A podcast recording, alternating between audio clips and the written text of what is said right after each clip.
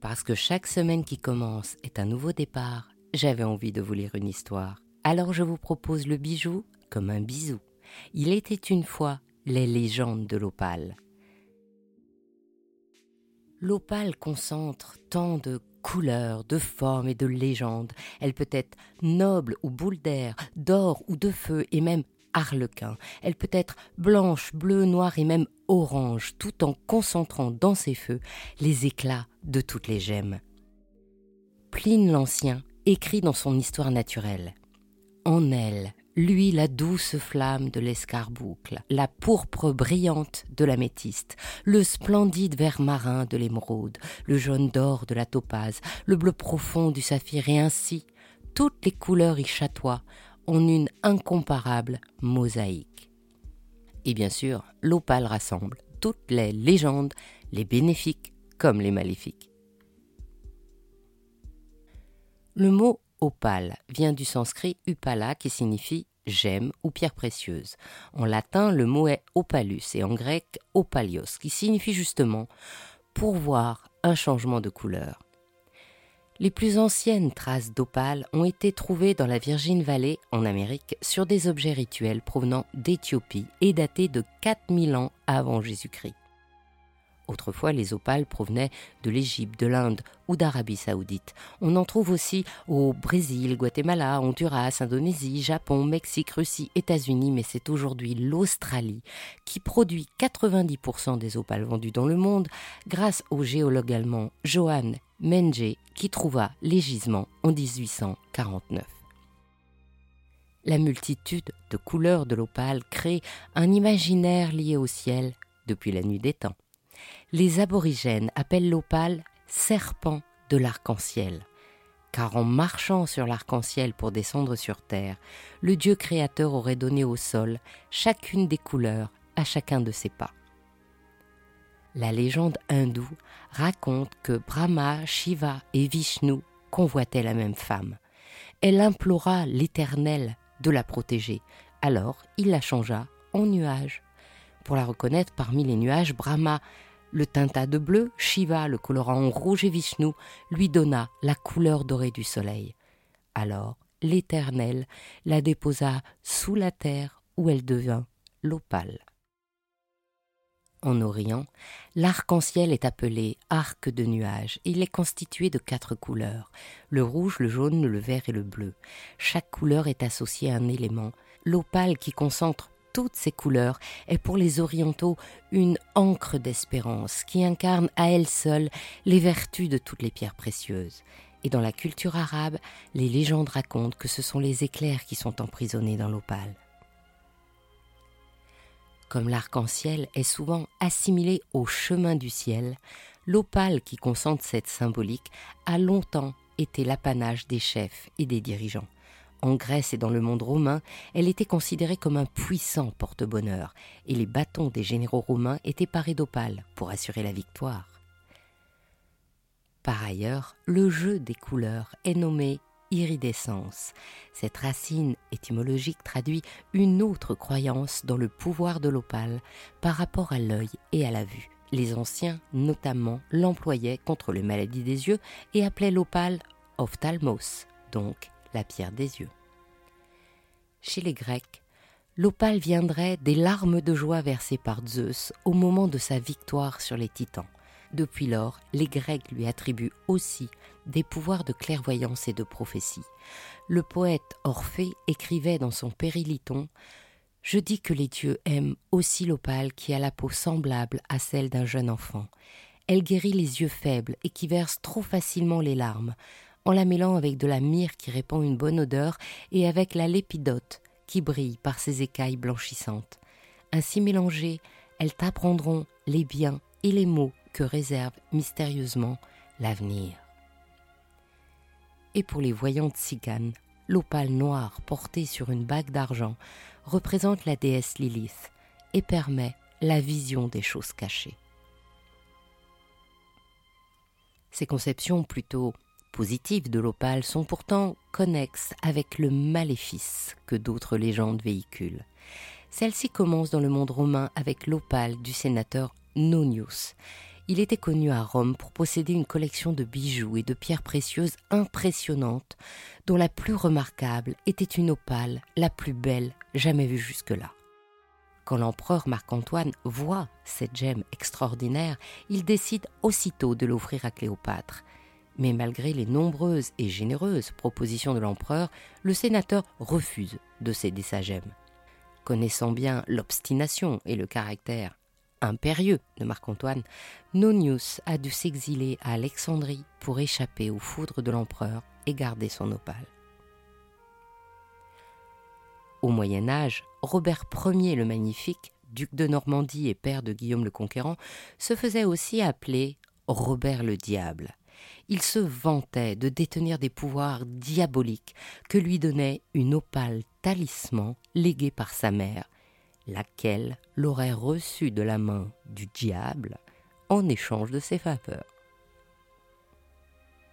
Paru en 1829, le roman de Sir Walter Scott, Anne de Gerstein ou La fille des brumes, ancra la légende de l'opale maléfique. Le roman raconte que le jeune baron Hermann Dermein héberge un mystérieux visiteur contre la connaissance des plus secrets mystères.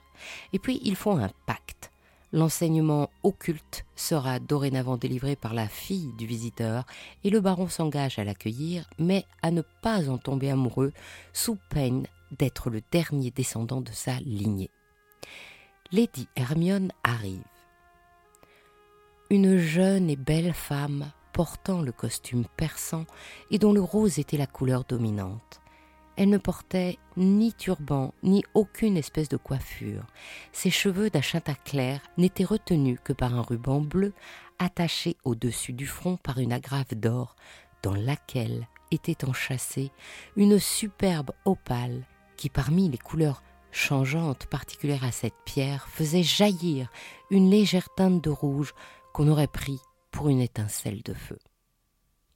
Bien sûr, le baron tombe amoureux. Il veut enlever l'opale du front d'Hermione, qui se transforme en cendre, et puis le baron meurt sans héritier mâle. Ce roman, en devenant célèbre, imposa durablement et dans toute l'Europe la réputation maléfique de l'opale. Alors, le cours commercial de l'opale s'écroula, ce qui eut comme autre conséquence de provoquer un désamour des joailliers pour cette gemme, laquelle reprenait, pour une autre raison, leur méfiance datant du Moyen Âge.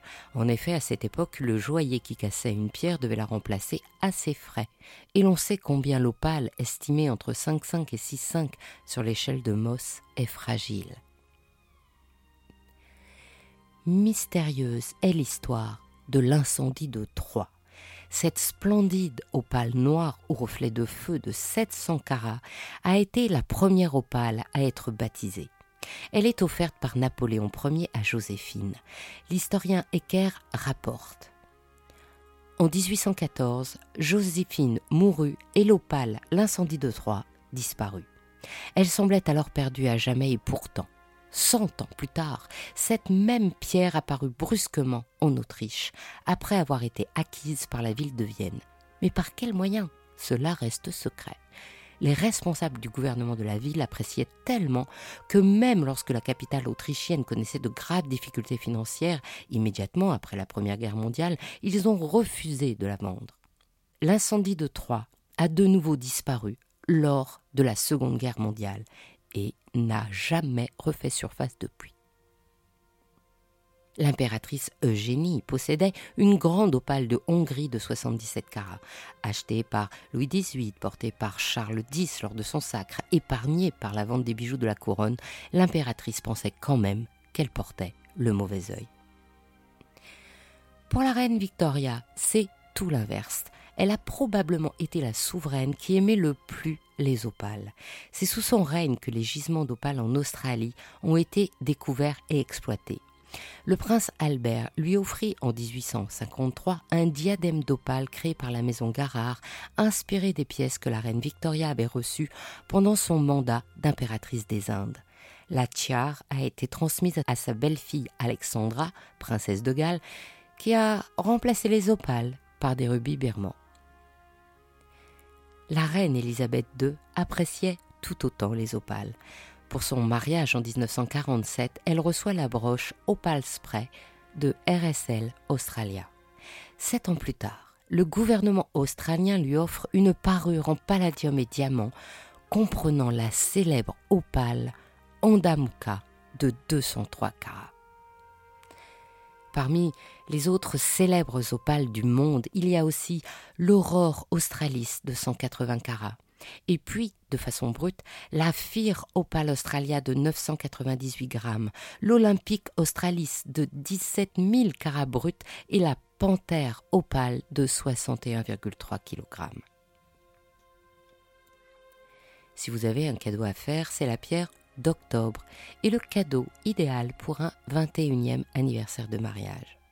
Pour ceux qui aiment la lithothérapie, l'opale est la pierre du changement. Elle dope la création et l'inspiration, éloigne les énergies négatives et aide à se diriger dans la vie. En dehors de l'époque victorienne, l'opale disparaît des créations joaillères jusqu'à ce que Lalique et ses confrères ne la remettent à l'honneur, notamment dans le célèbre bracelet serpent de Sarah Bernard. Et puis ce seront les années 70 qui la redécouvrent. Aujourd'hui, elle a retrouvé une place d'honneur dans la joaillerie. Il y a tant de modèles.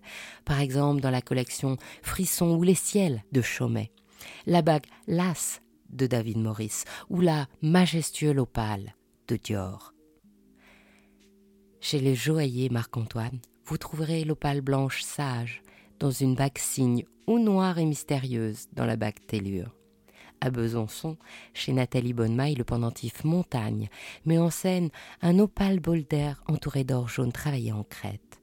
Et bien sûr, chez Thierry Vendôme, il y a toutes les opales, bleu piscine dans la collection Splash, bleu intense pour les bijoux Océan, blanche sertie d'or noir dans la collection Galet et des opales de feu orange dans la collection Calice.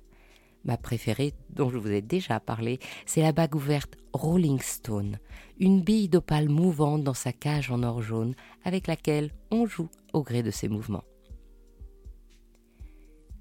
Ainsi se termine cette histoire des légendes de l'opale. Je suis Anne Desmarais de Jotan et je donne une voix aux bijoux chaque dimanche. Et si vous aussi vous avez envie de faire parler vos bijoux et votre maison, je serai ravie de vous accompagner pour réaliser votre podcast de marque ou vous accueillir en partenaire dans mes podcasts natifs. Nous nous retrouverons sur ce même podcast, Le bijou comme un bisou, la semaine prochaine. Et notre rendez-vous sur Brillante sera le 20 novembre. La prochaine saison thématique d'Il était une fois le bijou est en pleine création. Pour ne manquer aucun de nos rendez-vous du dimanche autour du bijou, abonnez-vous à chacun de ces trois podcasts sur votre plateforme d'écoute préférée. Mettez des jolis commentaires, des étoiles et surtout partagez l'épisode. C'est ce qui permet de toper le référencement des podcasts. Je vous souhaite une jolie semaine, à la semaine prochaine et plein de bisous comme un bijou.